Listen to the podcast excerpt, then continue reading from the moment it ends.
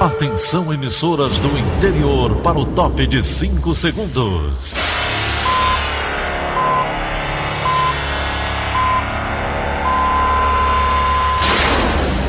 A Verdinha leva o som cada vez mais longe. Rádio Sul Cearense de Brejo Santo, Cristal de Quixeramobim, Iracema de Ipu, Jornal Centro-Sul de Iguatu, Macambira de Poeiras, Tabajara de São Benedito, Oroz FM, Pioneira de Forquilha, Itataia de Santa Quitéria, União de Camocim, Educadora do Cariri do Crato, Líder FM de Itapipoca, Aquarela FM de Miraíma, Liberdade de Ita Itarema, Carinhosa de Acopiara, Sertão Central de Senador Pompeu, Vale do Salgado de Lavras da Mangabeira, Vale FM de Nova Russas. 6 horas e 30 minutos, confirmando 6 horas e 30 minutos. Sexta-feira, 14 de fevereiro, ano 2020, manchetes do Rádio Notícias Verdes Mares. Planalto confirma dança das cadeiras na esplanada dos ministérios. Governo do Ceará apresenta nova proposta de reajuste para militares. Estudantes têm até hoje para fazer inscrição e participar do FIES. Fortaleza perde para o Independiente na estreia da Sul-Americana. Essas e outras notícias em instantes. CYH 589. Verdes Mares AM. Rádio Notícias Verdes Mares. 6 e 31 Tempo, tempo e temperatura. A previsão do tempo para hoje, segundo a FUNSEMI, é de predomínio de nebulosidade variável com eventos de chuva em todas as regiões. A temperatura deve chegar a 23 graus, máxima 32 graus centímetros. E o governo do Ceará apresenta uma nova proposta de reajuste salarial durante negociação com policiais e bombeiros militares. A reportagem é de Flávio Roveri. Foram dois turnos de negociações. No segundo dia de reunião com agentes de segurança, representantes do governo e de associações de policiais e bombeiros militares finalmente chegaram a um denominador comum após manhã e tarde reunidos. O acordo inclui valores referentes a metas e horas extras incorporados ao salário base e reajuste também para aposentados e pensionistas. O aumento será dado em três parcelas: 40% do valor já no próximo mês, 30% em março do próximo ano e os últimos 30% em março de 2022. Elcio Batista, secretário-chefe da Casa Civil, falou sobre a repercussão financeira do aumento. Essa valorização ela vai significar um impacto a mais de aproximadamente 149 milhões de reais e um total de 495 milhões de reais. A gente saiu de uma proposta inicial que era 338 para 495 milhões. O piso, digamos assim, o salário base, o vencimento base de um soldado aqui no estado de Ceará, ele vai ficar em 4.500 reais. A reestruturação salarial mostrou força de negociação por parte dos profissionais de segurança quem falou pela categoria foi o deputado estadual Soldado Noélio do PROS. A gente conseguiu alguns, algumas coisas que a gente pediu ao governador, como a redução do número de parcelas, o aumento do valor da primeira parcela, né, o aumento do valor da, do próprio aumento que o governo estava concedendo. A gente também conseguiu aumentar o valor referente ao que o governo estava concedendo. Então a gente teve avanços nesse sentido. A mensagem do governo já chega à Assembleia Legislativa na próxima semana e deve ser votada em regime de urgência. O deputado líder do governo, Júlio César Filho, do Cidadania, falou sobre a tramitação do projeto. No sentido da gente fazer um acordo com os líderes partidários para que a gente possa acelerar o mais rápido possível e votar antes do carnaval para que ela seja implementada em março. Sem prejuízo de que, se a gente votar no começo de março, ela pode ser implementada retroativa a 1 de março, até porque a Folha do Estado fecha lá depois do dia 10. Policiais civis e peritos forenses não foram incluídos no acordo e ainda devem fazer suas negociações com o governo. Flávio Roveri, para a Rádio Verdes Mares. As negociações de categorias de segurança com o governo do estado por reajuste salarial é o tema do comentário de William Santos. Olá, bom dia a você que nos ouve na Verdinha. No intervalo de uma semana, entre uma manifestação dos profissionais de segurança pública na Assembleia Legislativa e a reunião sobre reajuste salarial ocorrida ontem no mesmo lugar, o diálogo prevaleceu. A discussão sobre o aumento a ser concedido a policiais e bombeiros militares até 2022 ensaiou tomar forma com áreas de tensão, mas terminou em acordo. Pleitos importantes da categoria foram atendidos. O salário base de um soldado, por exemplo, passará dos atuais R$ 3.200 para R$ 4.500 em 2022, com reajustes em três parcelas e incorporação de gratificações. Com isso, ganha a categoria, que classificou a proposta como uma vitória, e também ganha o governo do estado, o que se colocava como um desafio político para o governador Camilo Santana, inclusive pela complexidade da pauta em ano eleitoral, foi encarado com disposição e transparência. Um ganho certamente simbólico para o governo, que, sem tantos desgastes, ainda deve sentar à mesa de negociação com outras categorias. William Santos para a Rádio Verdes Mares. 6 horas e 35 minutos. 6 e 35.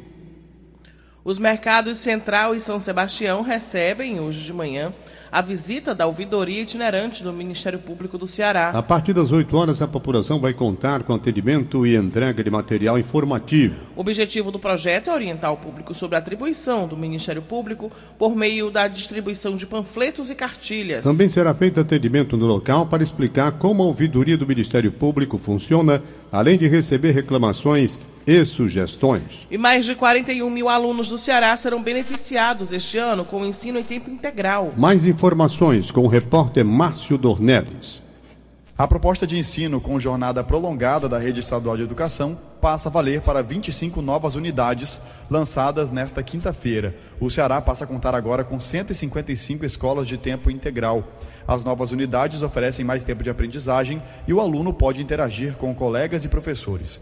Eles podem escolher e desenvolver habilidades com as disciplinas eletivas e trabalhar as competências socioemocionais. Cada escola, nesse modelo, oferece uma jornada de 9 horas, com um currículo formado por 30 horas semanais de disciplinas da base comum e 15 horas de disciplinas eletivas. Destas, 10 são escolhidas pelos alunos de acordo com as áreas de interesse. Segundo a secretária de Educação, Eliana Estrela, a ideia é expandir e consolidar o sistema em tempo integral no Estado. A nossa proposta é de expandir. O governador Camilo Santana quer expandir cada vez mais, a cada ano vem fazendo essa expansão. Começamos com 26, hoje já temos 155 de tempo integral, mais as escolas de educação profissional que também são de tempo integral. Então totaliza os 38% já. E a nossa meta é expandir cada vez mais, porque acreditamos que a escola em tempo integral oportuniza, dá mais equidade, mais condições do aluno aprender mais. Os municípios que recebem as 25 escolas nessa modalidade são Abaiara, Acaraú, Assaré, Cariús, Fortaleza, Ibaretama, Ipaporanga, Irauçuba, Jardim, Jati, Jucás, Massapê, Mauriti, Mombaça, Morrinhos, Paracuru, Penaforte, Poranga, Quixadá, Sobral, Tianguá, Vaze Alegre e Vajota. Somente em Sobral, duas novas escolas passarão a ter o ensino em tempo integral. Márcio Dornelles para a Rádio Verdes Mares. Os estudantes têm até as 11 da noite, até as 11 horas e 59 minutos da noite, dessa sexta-feira para fazer a inscrição e participar do Fundo de Financiamento Estudantil, FIES. Ao todo serão ofertadas 70 mil vagas em instituições privadas de todo o país. A divulgação dos resultados será no dia 26 de fevereiro. O FIES é um programa do MEC criado para financiar a graduação na educação superior de estudantes matriculados em instituições não gratuitas. Agora 6h38. Saúde.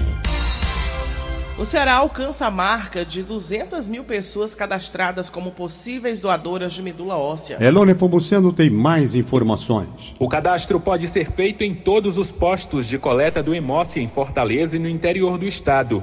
Para se cadastrar é preciso ser saudável, ter entre 18 e 55 anos de idade, não possuir histórico pessoal de câncer e apresentar um documento de identificação oficial com foto. O procedimento é o primeiro passo para se tornar um doador de medula óssea. No ano passado, 132 transplantes de medula foram registrados no estado.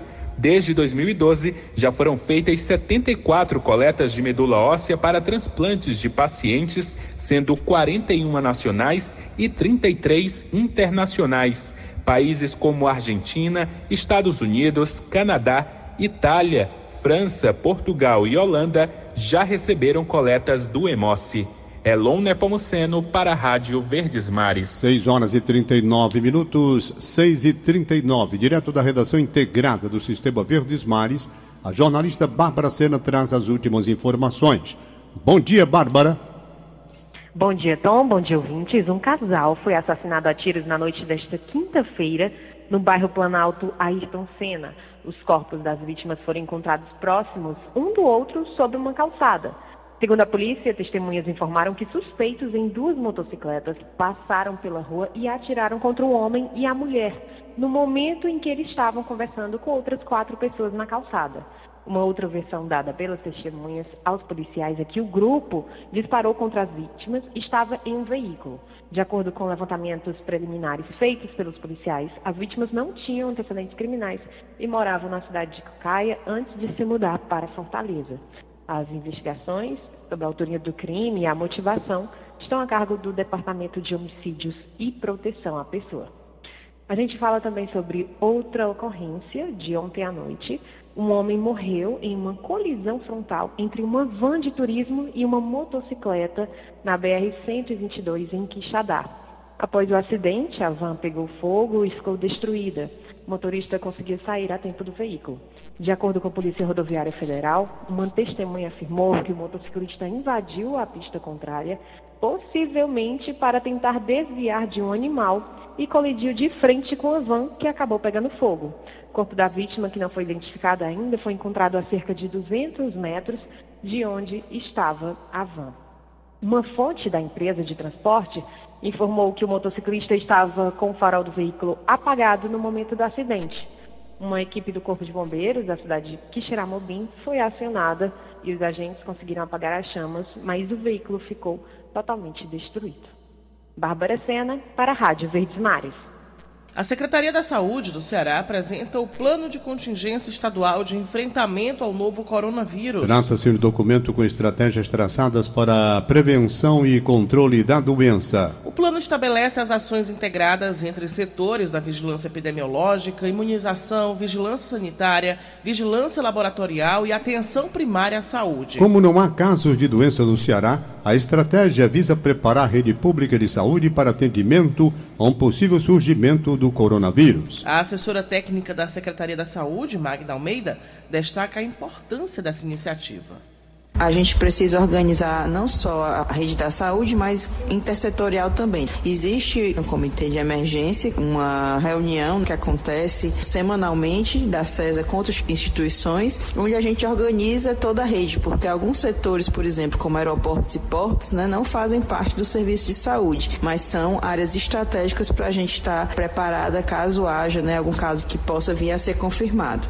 No plano constam descrições sobre o que é o coronavírus vírus, como é que ele se manifesta, mas também como esses serviços, né, que nem sempre são serviços de saúde, como é que eles estão organizados para isso. Então tem a lista dos hospitais no estado e as regras, né, como é que a gente regula esse paciente, deve ser transportado pelo SAMU, tudo isso está descrito no plano de contingência. A Organização Mundial da Saúde informou que foram confirmados em laboratório 1.820 novos casos de coronavírus na China, levando o total para 46.550. A OMS informou ainda que mais 13.332 casos foram confirmados clinicamente na província de Hubei. Com isso, o número de pessoas infectadas pelo vírus no país asiático chegou a 59.882. Segundo a entidade, o volume de casos confirmados em laboratório tende a ser menor do que o de confirmados clinicamente, porque exigem maior uso de recursos de exames médicos. Agora é 6h44. Vamos a Buenos Aires, na Argentina. As informações sobre a partida entre Fortaleza e Independiente, realizada nesta quinta-feira pela Copa Sul-Americana. Olá, Antero.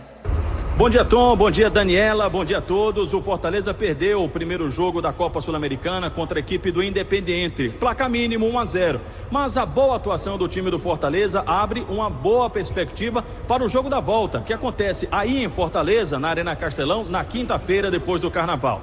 Com o placar de 1 a 0 adverso, o Fortaleza precisa vencer o jogo por dois gols de diferença para que, nos 90 minutos, avance para a próxima fase da competição. Se o placar for repetido, 1 a 0 para a equipe do Fortaleza, teremos decisão nos pênaltis. Se rolar o empate, aí o Independiente é quem fica com a vaga para a próxima fase da Copa Sul-Americana. Quinta-feira, depois do Carnaval. As atenções agora se voltam para a Copa do Nordeste. De Buenos Aires, na Argentina, Antero Neto, para a Rádio Verdes Mares. Wilton Bezerra faz uma análise da partida. Bom dia, Wilton. Bom dia. E o time do Fortaleza perdeu para o Independente da Argentina por 1 a 0 no aguardado jogo pela Sul-Americana. Mas fez bonito, fez um jogo parelho. Jogo, aliás, intenso, de duas equipes que só falharam no aspecto finalização. O time argentino fez 1 a 0 no segundo tempo de partida, mas na primeira etapa o time do Fortaleza mereceu, no nosso modo de ver, um placar favorável. Perdeu duas chances reais, claras. A primeira com Oswaldo, grande figura do jogo, ao tirar na pedalada o zagueiro e jogar por fora. E o David, escalado pelo lado direito, teve duas chances numa mesma jogada. Na primeira o goleiro rebateu e na volta ele jogou por cima.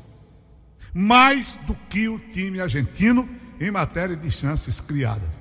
Fortaleza jogou com David Oswaldo pelos lados, por dentro com Romarinho Mariano Vasquez tentando chegar, mas foi um jogo em que se exigiu uma recomposição rápida. E isso trouxe certo prejuízo para as manobras ofensivas, que por parte de Romarinho e Mariano Vasquez poderiam ter sido essas manobras mais eficazes. Mas o primeiro tempo não traduziu o que na verdade aconteceu no jogo. Expulsão de Quinteiro ainda no primeiro tempo, e Minho por parte do Independente. E acho que na modificação, Fortaleza precisava de um jogador mais rígido e não Michel como quarto zagueiro. Inclusive, a marcação do gol aos cinco minutos do Independente no segundo tempo, jogada dele de fundo e desenvolvida pelo argentino em cima dele. Deu espaço e não foi para o combate.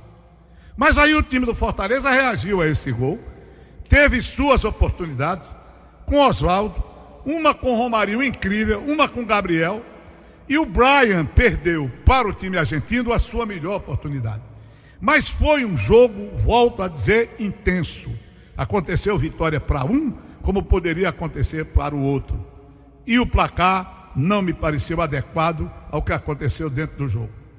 Boa performance do Fortaleza, perde por um placar apertado e traz a decisão para um Castelão que certamente será mais uma festa do futebol cearense.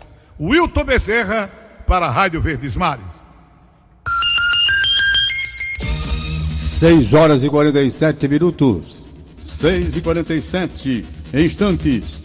CNDT oferta 912 vagas de emprego nesta sexta-feira. Rádio Notícia Verdes Mares. 6 e 49 Política. Mudanças nos ministérios do governo do presidente Jair Bolsonaro. As informações com Sérgio Ripardo. Depois de semanas de rumores em Brasília, o presidente Jair Bolsonaro confirmou ontem importantes mudanças na esplanada dos ministérios.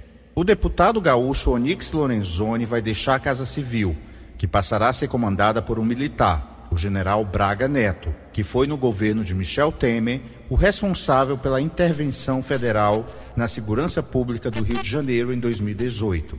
Onix Lorenzoni perde o cargo, mas continua no governo. Ele vai assumir o Ministério da Cidadania com a saída de Osmar Terra, que vai retomar seu mandato como deputado federal pelo MDB do Rio Grande do Sul. A cerimônia de transmissão dos cargos será realizada na próxima terça-feira no Palácio do Planalto. Essas mudanças têm como objetivo melhorar o desempenho do governo federal. A ordem do Palácio do Planalto é recuperar a popularidade de Bolsonaro e apresentar realizações do governo neste ano de eleições municipais. Além disso, o presidente quer pacificar as relações do governo com o Congresso, já que neste ano pretende votar matérias importantes como a reforma tributária. Bolsonaro tem outro motivo a longo prazo para reestruturar seus homens fortes o plano de se reeleger em 2022. Ontem, uma nova pesquisa eleitoral, divulgada pela revista Veja e pelo Instituto FSB, apontou que Bolsonaro ampliou a vantagem sobre os seus prováveis rivais no primeiro turno da eleição presidencial de 2022. Ele oscilou para cima no limite da margem de erro de dois pontos percentuais, passando de 33% para 37%, enquanto outros presidenciáveis, como o petista Fernando Haddad,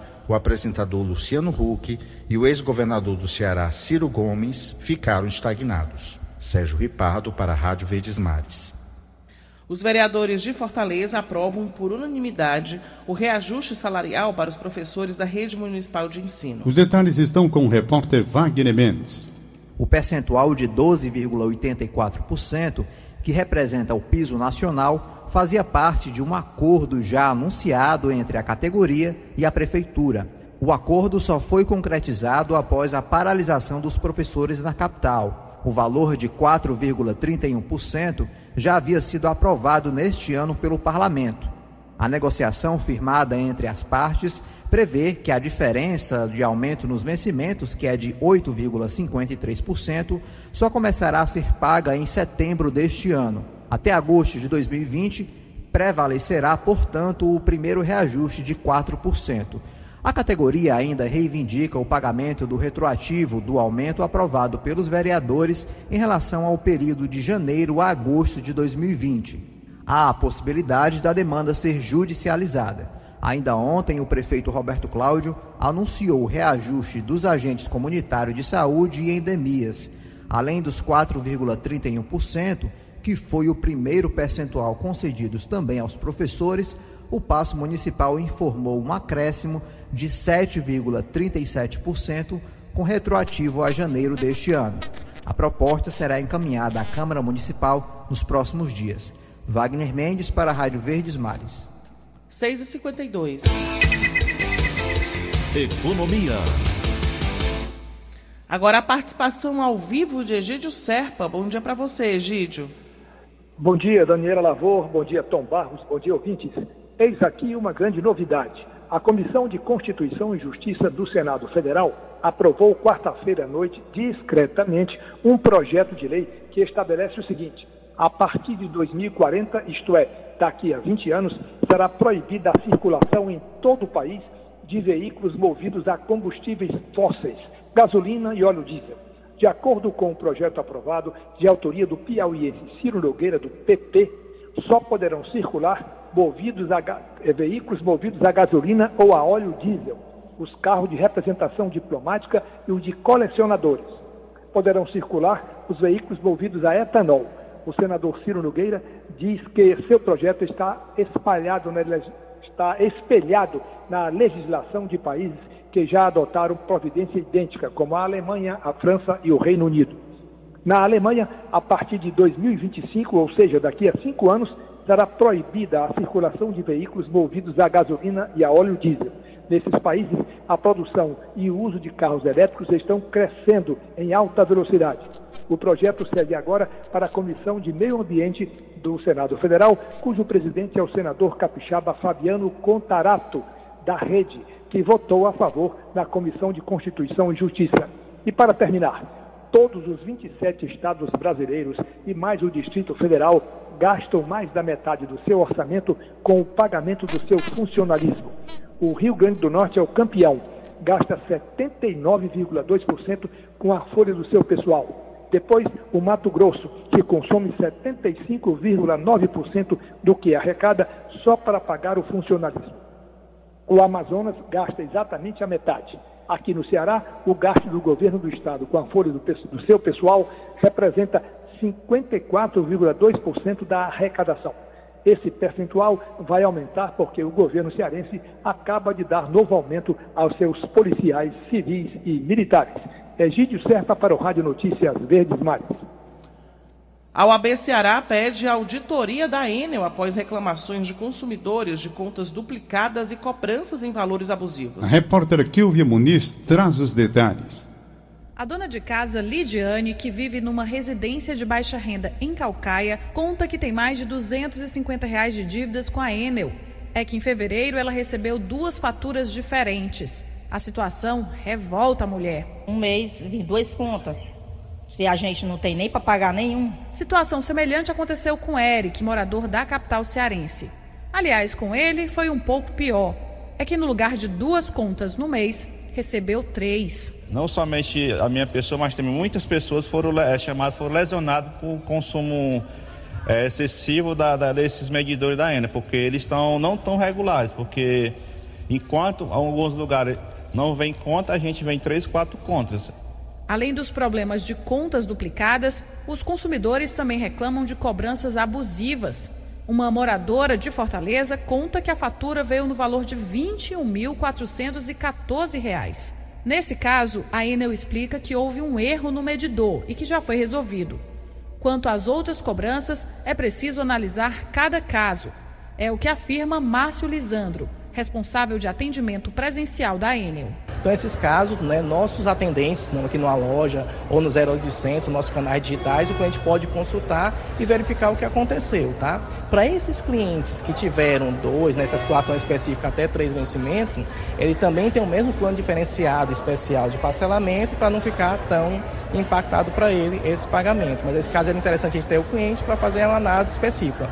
De acordo com o Procon Fortaleza, a Enel já foi notificada várias vezes por cobranças abusivas. Chegou a assinar um termo de ajustamento de conduta e a pagar mais de 3 milhões de reais por causa dos problemas.